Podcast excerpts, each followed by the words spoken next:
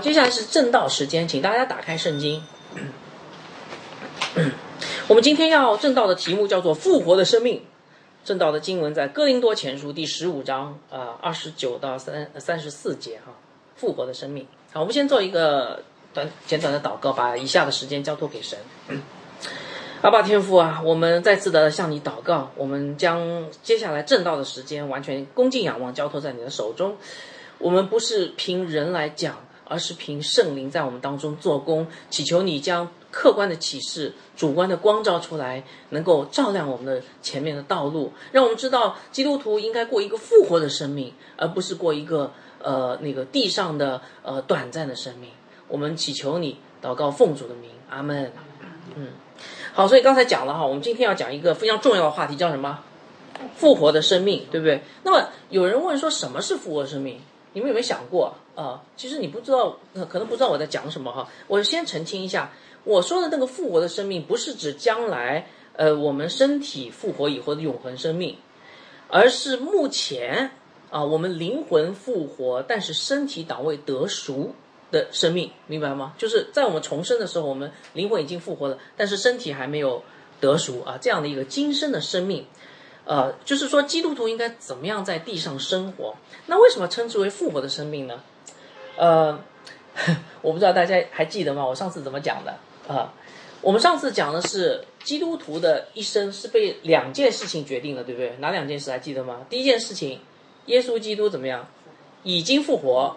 第二件事，我们将来怎么样？要对，将来要复活。所以基督已经复活和我们将要复活，决定了我们今生的。生命，所以我们把它称之为叫复活的生命，明白吧？就是基督徒的生命应该有基督复活的那个样式和我们将来复活的盼望，所以称之为叫复活的生命啊。那么上次我们讲了，呃，按照基督复活的样式，它有三个功能，对不对？有先知、君王、祭司，所以基督徒的生命应该也有先知、君王、祭司啊。基督是初熟的果子，它是我们整个复活生命团体的代表。记得吗？上次讲的哈，所以他的生命样式就决定了我们的生命样式。好，好，所以大家，我不知道大家有没有看出来，什么是复活生命的关键？我刚才讲到这里，我问大家一个问题：你觉得我们今天的生命什么是关键？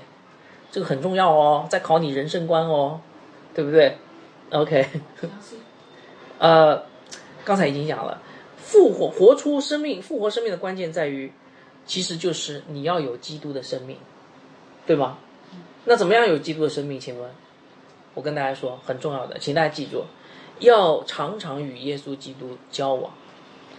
哥林多前后书三章十八节啊，我读给大家听：你们众人，呃，既然敞着脸得以看见主的荣光，好像从镜子里反照，就变成主的形象，荣上加荣，如同从主的灵变成了。这句话什么意思啊？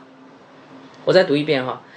我们众人既然敞着脸得以见看见主的荣光，好像从镜子里反照，就变成主的形象，荣上加荣，如同主的灵变成。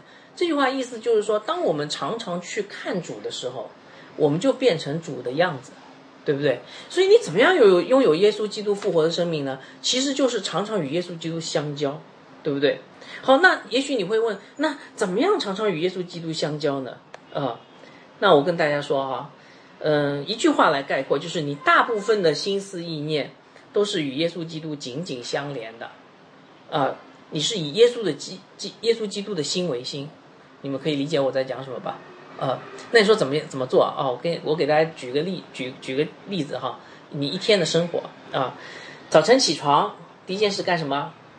比如说刷牙洗脸，不，早晨起床一睁眼，你想到的不是生活的琐事，而是一睁眼就。哇，主啊，我今天又进入新的一天了，感谢基督赐给我新的一天，来见证他的荣美。你不相信吗？OK，上班的时候，呃，你可能想到的不是啊很多琐碎的事情，跟同事之间的矛盾，你想说，哎，我要祷告，主耶稣，今天我应该怎么样来荣耀你呢？啊，到了办公室，你看到同事，你想到的，哇。大多数人都没信主啊，他们好可怜，将来会去地狱啊，怎么办啊？我今天应该怎么样通过这个做好我的工作来见证主的荣耀呢？好，到了中午的休息的时间，你会迫不及待地打开圣经，然后呢，因为每一段经文都把你引向基督，你可以看到基督，哇，这就是我一生的向往啊！下午大家都懒懒散散，有的在办公室打游戏，呃，你还是在那里勤奋的工作，因为你要见证基督。好，晚上下班的时候，哎呀，拖着疲惫的身身体，呃，这个呃那个拖着疲惫的身影回到家。哇，有许多家务，早晨的碗还没洗啊，啊，非常非常的劳累啊。但是你想到了耶稣基督是受苦的，是吧？所以呢，你就卷起袖子，然后先把碗槽里的碗洗了，在身体抗命的情况下，仍然愿意坚持服侍家人啊，因为你深爱着你的主耶稣，对吗？然后深夜，当你准备合上双眼。你轻声的对主耶稣说：“主耶稣，今天你吩咐我的工作我做完了，虽然我做的很不完全，求你保守，求你赦免。现在，请你赐给我一个好睡眠，因为我明天还要继续来荣耀你。”我们就好像看到那个摄像机的镜头，哇，从你的床边渐渐拉远，拉到了那柔美的天上。我们仿佛看见主耶稣正在他的宝座上微笑着看着你进入梦乡。这个就是以基督为中心的生活，这个就是基督复活生命的样式，明白吗？啊，不过你们听了不要气馁哈，我们每个人其实都可以做得到，只不过你你可能以前没有做到，但是你可以从现在开始哈。所以复活的生命不只不是日常生活中有一些基督的元素，这什么意思啊？复活的生命不是哦，星期天到了，我要去上教会了，啊。后面有人催，呃，那个传道人在催，你要去上教会。然后呢，平时读读经、祷祷告，然后但是大部分时间心思意念还是想这世界上的事，啊，短暂的事，而是以基督的生命来透过基督的眼来看这个世界，来过每分每秒哈。所以，所以可以这样说，就是基督应该是你心里的主旋律。你们，你们以前有没有初恋啊？有初恋的请举手。有没有初恋？都没有初恋啊！哇，怪不得你们不不不知道这个与基督怎么样。初恋的感觉就是你心里只有他，你知道吗？我有初恋，我能够明白什么叫我心里只有他啊。基督复活的生命是基督，应该是你心里的主旋律，基督应该是你情感的交汇点，基督是你所有力量的源泉，荣耀基督是你的生活目的。所以，我们今天要分享的这段经文。就是更清楚的告诉大家，啊，这个复活的生命是怎样的生命？它是基督的生命，而且这段经文是更全面的帮助我们认识，而且从两个维度来审视，呃，何为基督的复活生命？所以我盼望弟兄姐妹听了这篇讲道，能够对基督的复活的生命有更深的认识哈。好，首先我给大家读一下这段经文好吗？啊，请大家翻到哥林多前书第十五章。十九呃二十九到呃三十四节哈，十五章二十九到三十四节，请听神的话语，不然那些为死人受洗的将来怎怎样呢？若死人总不复活，因何为他们受洗呢？我们又因何时刻冒险呢？呃，弟兄们，我在我主耶稣基督里指着你们所夸的口极为极力的说，我是天天冒死。我若当日呃像寻常人在以弗所。同野兽战斗，那与我有什么益处呢？若死人不复活，我们就吃吃喝喝吧，因为呃，明天要死了。我们不要自欺，呃，滥交是败坏善行。你们要警醒为善，不要犯罪，因为有人不认识神。我说这话是要叫你们羞羞愧啊！感谢主的话语。好，这段经文是在哥林多前书第十五章。啊，主体部分我给大家复习一下，因为哥林多前书你要知道它的结构，呃，它的主体部分对吧？第十二节到第呃这个呃四十九节是它主体部分。那这段经文是在呃主体部分的第三段落啊，第一个段落是十二到十九节，保罗用反证法证明死人复活是存在的，对不对？第二部分我们上次讲的是二十到二十八节，对不对？保罗讲述了我们与基督的复活在复活上联合。然后呢，描述了复活的次序，对吧？进一步证明了死人复活的事实。好，今天分享这段经文讲什么呢？今天分享这段经文，其实保罗已经把前面的，呃，证明都证完了，对不对？接下来他要告诉我们说，死人复活，你相信的话，会对你的生活带来什么样的影响呢？啊，所以实际上是一个生活的应用哈。好，大家可以看 PPT 啊，我把那个呃这个呃那个中心思想和分段都放在 PPT 上了啊。这段经文的中心思想是复活的生命是基督圣洁和舍己的生命啊，分三段，二十九节复活的概念很重要，三十到三十二节复活的生命是舍己的生命。呃，三十四、三十三到三十四节，复活生命是圣前生命，有两个维度哈。好，首先我们来看这段经文，呃，我我我在我在这边跟大家说啊，这段经文其实比较难解的，所以大家要仔细听，听完以后你就知道，以后再读的时候就应该知道该怎么办了哈。这段经文首先让我们看到复活这个概念的重要性。呃，我们来看第十五章的二十九节，保罗说：“不然，那些为死人受洗的将来怎样呢？”啊。首先，保罗在这里提到一件令人费解的事，是需要解释的哈，叫做什么？呃，为死人受洗。什么叫为死人受洗啊？从字面意义上来看，好像是在说，呃，活着的基督徒代替啊，代表，呃，已经死了的人受洗。他不是，他不是为死人死人施洗，呃，为死人施洗是在那个死人上受施洗，对不对？他是为死人受洗，就是说。活着的人代替那个死了的人受洗，你们觉得？你们知道？你们你们看过这样的为死人受洗的故事吗？好像没有啊。哎，所以就很奇怪嘛。哦，那保这个经文好像告诉我们，保罗好像认为为死人受洗是对的呀。可是我告诉大家，在教会历史上来看，这不是基督教的纯那个正统做法。我说，首先要告诉大家哈，初代教会没有这样的那个传统的。我查了一些。呃，是解经书查了一些那个资料，没有这样的传统哈。不过倒是外邦人有这个传统，当时希腊人有这种做法的哈。那么今天也没有这种传统，但是今天有一个不是基督教的一个异教是为死人受洗的，你们猜猜看是哪一个？知道吗？不知道哎，摩门教，摩门教是为死人受洗的，基督教不为死人受洗哈，明白了吧？啊，嗯，那么，啊，那么。好像这里在说保罗，好像是说，哎，为死人受洗是可以的哦，对不对？但是我告诉大家，为死人受洗，一个是没有这个传统，另外一个更重要的是，这个跟保罗的神学观念是不一致的哦，大家明白吧？呃，什么叫受洗啊？受洗就是立约，对不对？立约的记号，受洗是什么含义？立约的记号啊，它不只是信心的记号，它是立约的记号，对不对？它是立约的记号，所以它是一个个人性的，无法代替的，对不对？而且你们记得吗？主耶稣曾经讲过一个财主和拉萨路的故事。那个财主去了阴间，死了以后，他他就回不来了，也不能够改变他的现状了，对不对？所以为死人受洗有用吗？好像没有什么用啊。你受不受洗，其实都这个死人都不能够改变他的结局嘛，对不对？啊，所以这个就是从神学上面来看，为死人受洗是一个什么样的含义哈？那么这节经文该怎么解释呢？啊，我查了一些解经书。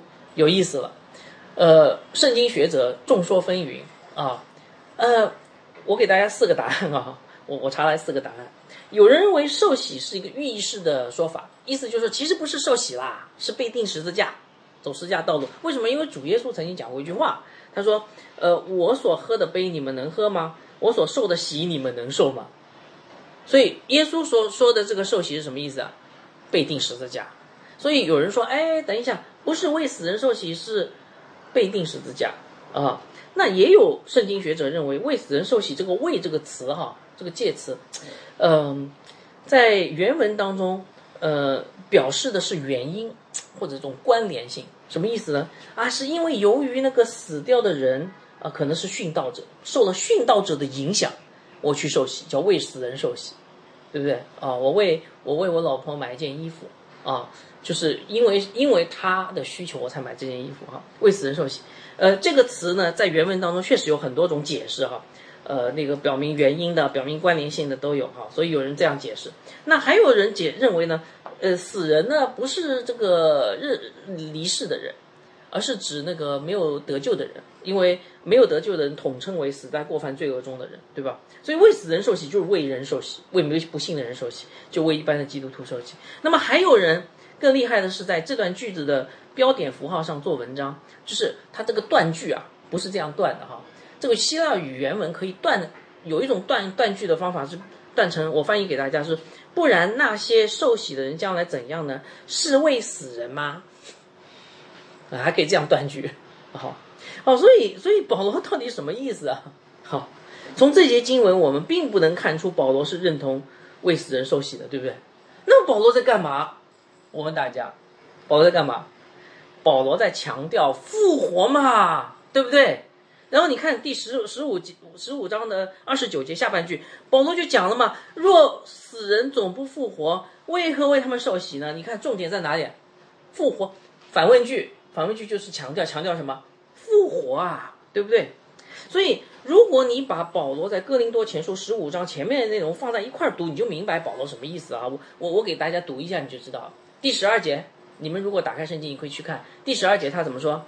既传基督从死里复活，怎么在你们中间没有死人复活事呢？哦，二十节，但基督已经从死里复活了，成了出熟的果子。二十二节，照样在基督里众人也要复活。二十九节，不然那些为死人受洗的将来怎样呢？死人若不复活，因何为他们受洗呢？你这样连贯起来读，你会发现，哦，我明白了。从十二节一直到二十九节，其实到三十四节。保罗一直在强调复活这个概念的重要性，大家明白了吗？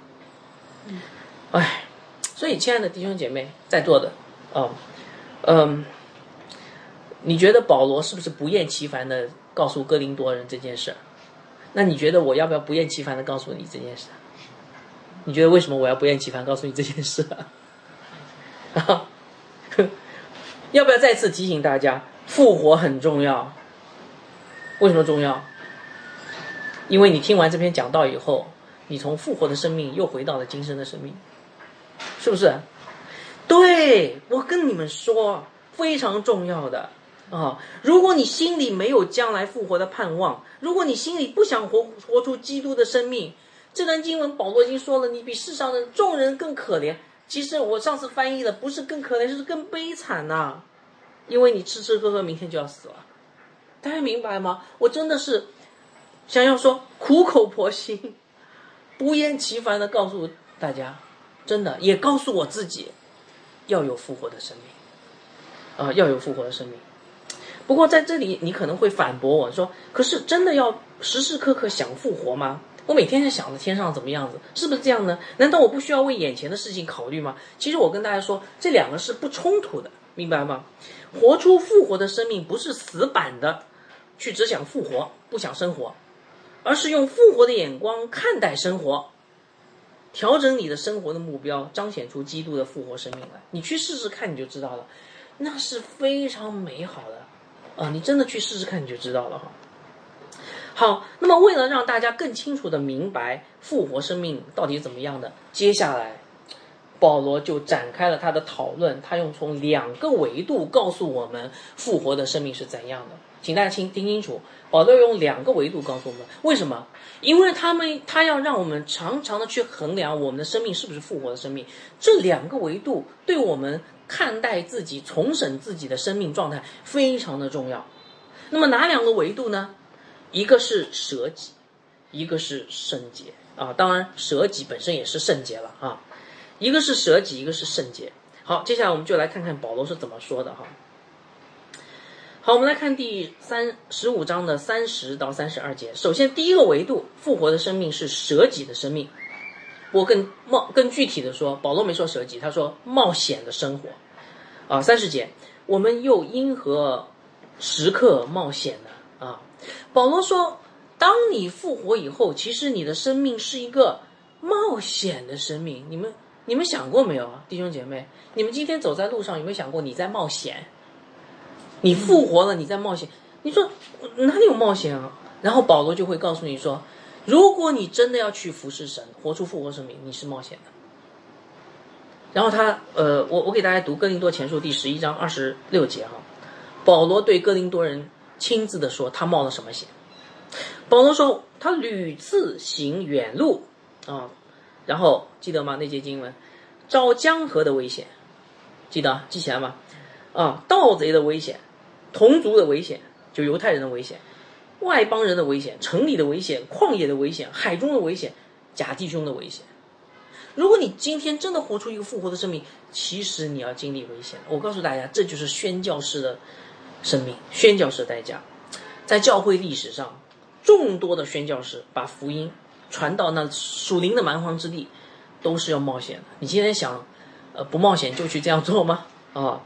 所以，我我今天就特别为呃，因为我们教会是小组教会哈，我们特别为呃能够开放家庭的呃这些弟兄姐妹来祷告和祝福。为什么？你知道他们在干嘛吗？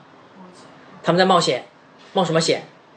冒你们偷窥他们隐私的险，冒你们把他们的家弄得很脏，引起这个夫妻矛盾的险，对不对？冒你带了新朋友，可能这个新朋友你自己也不是很熟悉，然后把他们家里财物偷掉的险。是吗？所以，如果你今天要服侍神，要不要冒险呢？对不对？我问大家一个问题哈，你觉得传福音要不要冒险？要啊，对不对？你给你老爸爸传福音，然后你老爸爸说：“我跟你断绝父子关系。”有没有这种情况？你要来聚会，你的妻子或你的丈夫、你的配偶可能会拒绝、阻拦你，是吗？这些都是要冒险的。你要想活出复活的生命，你就要付代价，要冒险啊，明白吧？好，但我告诉你们，舍己的生命还不只是复活冒险的生命，还是冒死的生命。你们听了不要害怕。我们来看第十五章三十一节哈。哦，保罗情深意切啦。保罗情深意切的说：“弟兄们呐，我在我主耶稣基督里指着你们所夸的口，极力的说，我是天天怎么样冒？哎，他没说冒险了，他说冒什么？冒死？他不是时刻冒险，他是天天冒死啊。”其实这一点，保罗也跟哥林多人描述过的啊，《哥林多后书》十一章二十三到二十五节啊，就刚才那段经文的前一段，我给大家读一下，就是他天天冒死。呃，他说，保罗说，他们不是基督的仆人吗？我说句狂话，我更是，我比他们多受劳苦，多下监牢，鞭受鞭打是过重的，冒死是屡次有的。看到没有？被犹太人鞭打过五次，每次四十下，减去一下，你看记得很清楚啊。说明他在被鞭打的时候说：“哎呀，怎么还没结束啊？怎么还没结束啊？这是第几下了？就 记得很清楚哈。每次四十下减去一下，被棍打了三次，哦，这个很恐怖啊！被棍打哈，被石头打了一次，遇到船坏三次，一昼一夜在深海里。所以我问大家，服侍神容易吗？不容易啊！为什么不容易？你要冒什么？冒死！冒死！你有冒死的心来服侍神吗？啊，所以我跟大家说，服侍神的关键其实不在于服侍的技巧和才干，而是在于你有没有一颗为福音天天冒死的心，啊，天天舍去自己生命的心。所以这些经文，当然有人说啊，我我们好像看到保罗有些骄傲，属灵的骄傲，我夸口啊，我在基督里夸口。但我告诉你，保罗不是这样的人，在其他经文我们看到保罗是软弱的，对不对？谦卑的。那为什么保罗在这好像显出属灵的骄傲？因为天天冒死这件事情，连保罗自己都很震惊，被惊到了。没有人出来服侍神会想到我天天冒死，大家想的就是我站讲台，然后弟兄姐妹一哄而上，说：“哎，你今天讲道讲的可好了。”就是就想到的基本上就是这样的感受。谁会想到说你讲完道以后，大家都拿石头来打你？想想过没有？呃，如果讲到讲的真的很好，我估计大家就会把石头拿起来了，啊，因为讲到大家心里去了哈，对不对？所以这不是保罗的骄傲啊，而是他被惊到了啊！服侍神，舍己的生命，复活的生命是天天冒死的生命。不过保罗还没讲完哦，看后面你更惊讶了，舍己的生命不仅是冒险冒死的生命，也是在世人看你完全没有好处的生命啊。我们来看第十五章三十二节哈。保罗说：“我若当日像寻常人在以弗所同野兽战斗，那与我有什么益处呢？” 保罗说：“保罗说什么？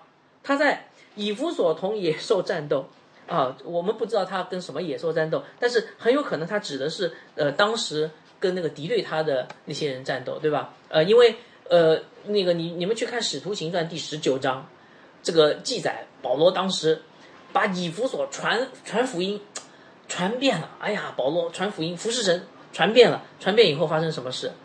哎，那个拜偶像的，就是影响了拜偶像的生意，就是大家不拜偶像了，结果没人去买这个呃那个 偶像，结果偶像这个银匠就开始铜匠不是银匠哈，就开始那个迪米丢就开始要反对保罗，最后要杀害保罗，对不对？哇，惊险的不得了啊，是不是啊？所以，呃，形势非常的危急。所以保罗说，从人的角度啊，这节经文是，呃，正确的翻译是从人的角度来看，这样为福音征战对他有什么好处呢？一点好处也没有。弟兄姐妹，如果你今天想要活出复活的生命，你会发现你是在过一个在世人看来一点好处都没有的生命。如果你发现你还有好处，而且是大大有好处，那就不是个复活生命。你们你们为什么笑啊？OK，感谢主，笑也是好的，总比哭好哈。OK，好，感谢主。对。那么，但他为什么要过这种对自己没有好处的生活呢？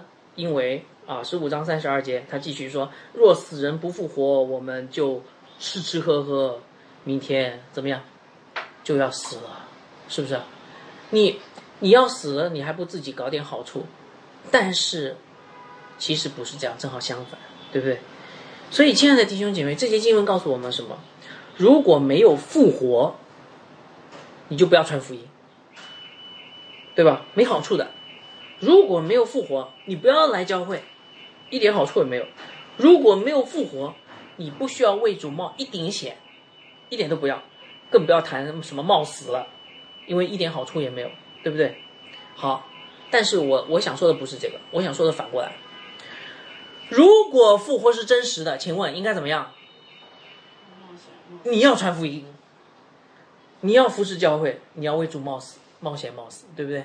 是不是啊？同意吗？那这才是复活的生命啊！其实很简单的道理，这才是复活的生命啊！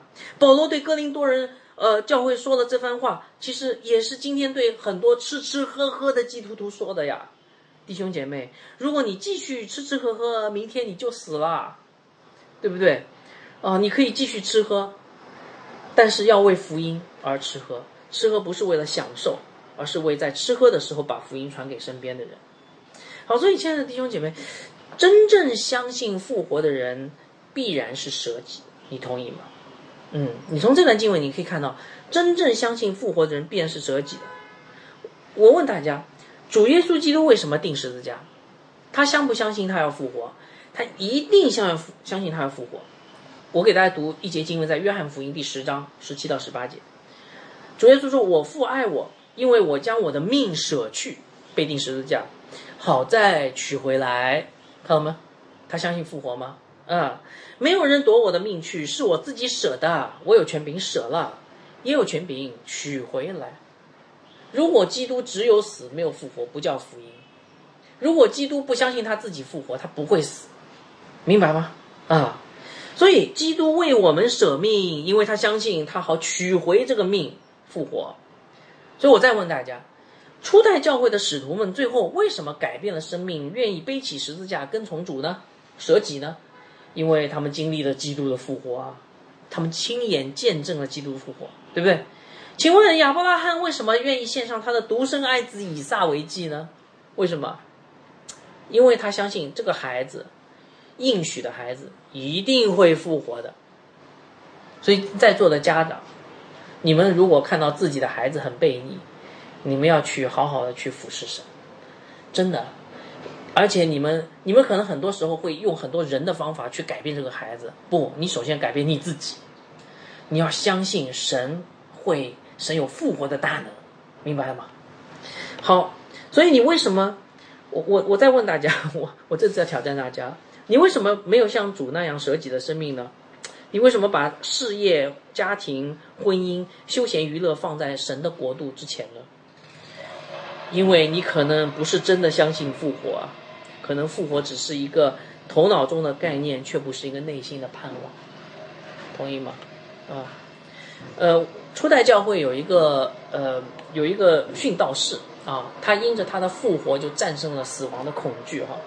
这个殉殉道士是个姐妹，她叫呃 Perpetua 啊。我把我把它翻译成薄百秋，佩百秋啊，呃，她是一个当地有权有势的一个参议员的千金小姐啊，她是一个富家富家女，但是她信了主，然后她聚会，然后被捕，对吧？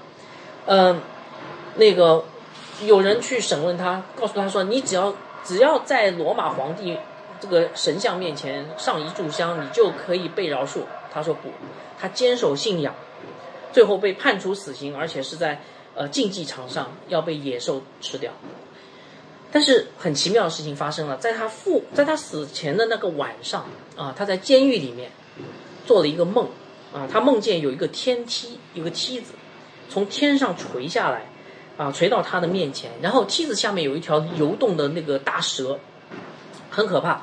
然后他就踩踩了那个蛇的头，然后他爬上那个梯子，一直往上爬。他爬着爬爬爬到一个地方，好像是一个花园，然后呢，在云里面的。呃，然后他就看见一个人，然后这个人就给他喝了一杯不知道是什么饮料啊，可能是气泡水，那种饮料。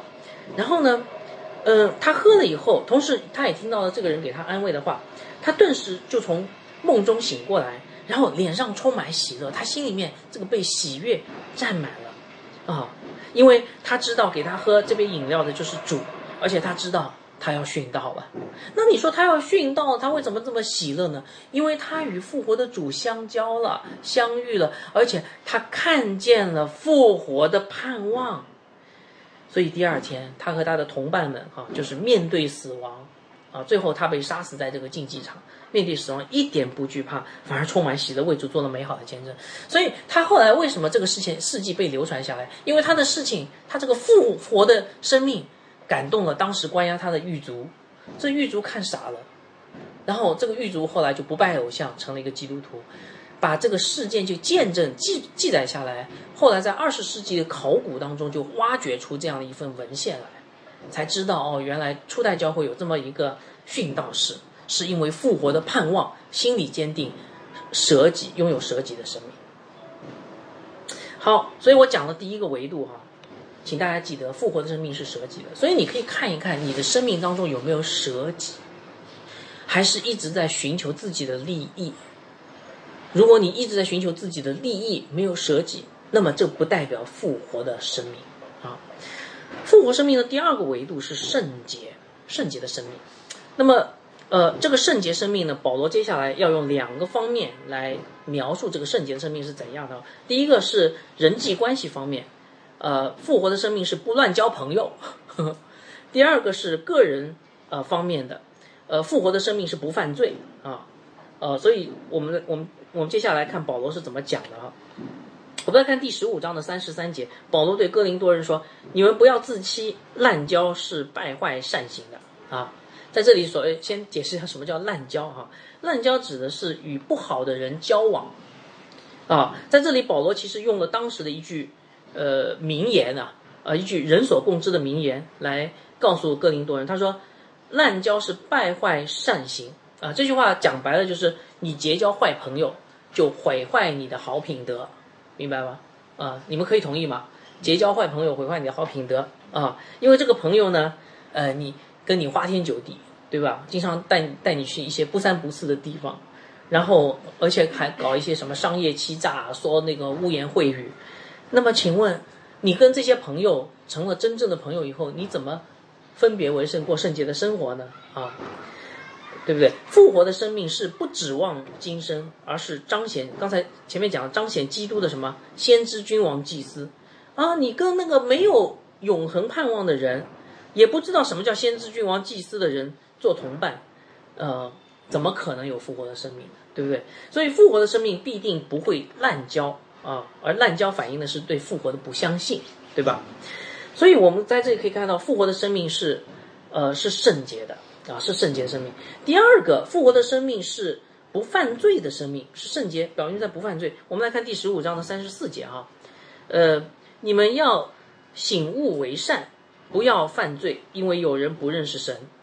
这里稍微提一下，醒悟为善，在中文新译本翻译成为理所当然的，呃。醒悟就是比较公益的醒悟过来，就头脑清醒啊，公益的头脑清醒，意思就是说理当醒悟，醒悟过来干嘛？不要犯罪啊！所以这段经文讲的是这些经文讲的是你不要犯罪。那么保罗还提供了一个理由，他说有人不认识神，就哥林多教会里面，当然我相信很多人都是认识神，但是有些人不认识神。所谓不认识神，就是不认识神的圣洁律法，所以他们犯罪啊。那么犯罪跟复活是什么关系呢？答案就是复活的生命是圣洁的生命，是不是啊？我只是在跟大家解释一下啊。偶尔被罪胜过，呃，有可能的，但是不会一直沉溺在罪中不能自拔。你们可以分开分清楚吗？有的时候我们偶尔被罪胜过，但有的时候啊，你有一个罪恶的习惯，你一直呃解决不了，一生都解决不了。那就有问题了啊，呃，犯罪跟三样东西有关系，记得吗？叫做肉体的情欲，还有呢，眼目眼目的情欲，还有个今生的骄傲嘛。哎，我问大家，这个是复活的盼望吗？哪一个是复活的盼望？一个都不是，对不对啊？嗯，所以 就是复拥有复活生命，他的盼望不一样了。那么他犯罪的根源就没有了，他不会去拜偶像，这个眼目的情欲已经不再那么重要，呃，那个肉体情欲不再那么重要，今生的骄傲也不再那么重要。但是话要说回来，就是呃呃，一开始信主的时候可能还有很多，但是慢慢慢慢的渐渐会减少，这个成圣道路上面我会渐渐的减少。好，所以我们从这两节经文看到什么？复活的生命是舍己的生命，没错。还有呢，复活生命是什么？圣洁的生命，明白了吗？啊，不过我我想说，显然哥林多人没做好，因为保罗最后啊，他说：“我说这话是要叫你们惭愧。”保罗希望哥林多人反省他们的品行，向谁向神认罪悔改哈。所以我我也问大家一个问题：如果按照这个圣洁的标准，你觉得你有复活的盼望吗？哎呀，对呀，好像我很多时候是犯罪的，对不对？而且不是偶尔犯罪哦。好像有一种犯罪的习惯，所以最起码可以说对复活的盼望不是那么真实，对吧？有可能有，但是不是那么真实。好，那么我来总结一下，呃，我们花了三次讲到讲哥林多前书第十二章到三十四，呃，十十五章十二节到三十四节哈。我相信大家已经对什么是复活的生命有了一个了解。什么是复活的生命呢？复活的生命就是在我们的日常生活中的一举一动当中显出基督已经复活。并且我们将要复活这两个事实，对吧？然后复活的生命是我们不再有今生的指望，对吧？而是有永恒的盼望，活出基督的先知、君王、祭司的身份。具体的表现就是今天讲的，呃，舍己背起十字架跟从主，为福音冒险甚至冒死。具体的表现还有就是个人和人际关系这两方面分别为胜啊。所以请大家记得。如果你把这三篇讲章放在一块儿，你就可以更好的去了解什么叫复活的生命了哈。把奖章放在那个，呃，讲讲到录音放在那个网站上啊，如大家可以重听哈。所以复活的生命是这样一个，就用一句话来看，复活的生命是什么？是主耶稣的生命是吗？对不对啊？啊，请问主耶稣的生命是不是舍己的生命？肯定的嘛，道成肉身，成为神人的样式，取了奴仆的形象，为我们惨死在十字架上。主耶稣的生命是不是圣洁的？哦，圣经上说他没犯罪嘛，对不对？他经历了我们同样的试探，却没犯罪。主耶稣的生命是不是不滥交朋友的？他有滥交朋友吗？哎，他不是跟妓女睡利？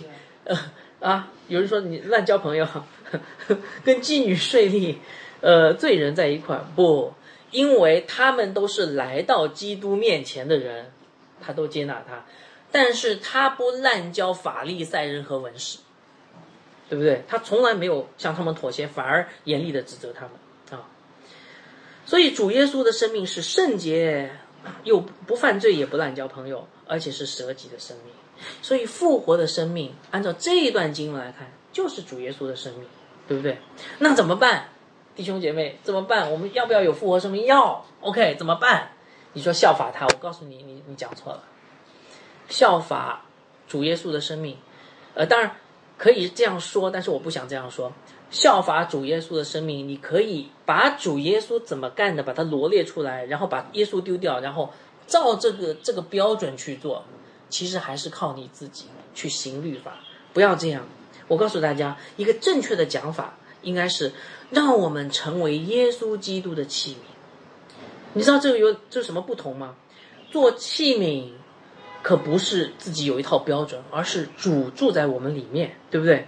做器皿只有一个非常重要的标准，就是完全的顺服。这个住在我们里面的主想干什么，他就可以干什么，我们不会阻拦他，明白吗？做器皿是完全顺服主，所以效法不见得是跟主很亲亲密，但是做器皿就跟主是很亲密的。他在我们里面，我们也在他里面，啊，所以我跟大家说。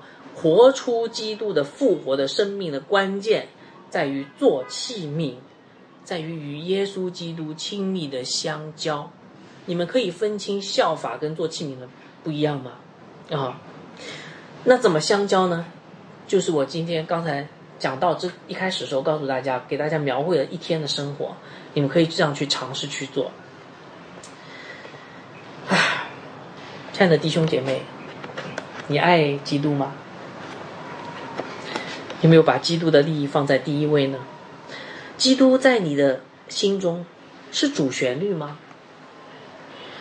我相信，如果你立志尊基督为主，每天与他亲密相交，你一定会有舍己和圣洁出现在你的生命当中。因为主耶稣曾经说过：“吃我肉、喝我血的人，藏在我里面，我也藏在他里面。吃我肉的人，就是亲密相交的人，也要因我怎么样？”活着，求呃求神呃帮助大家能够认识到，基督才是我们生命的主旋律。当你拥有了基督，才拥有了复活的生命。我们一起做祷告结束。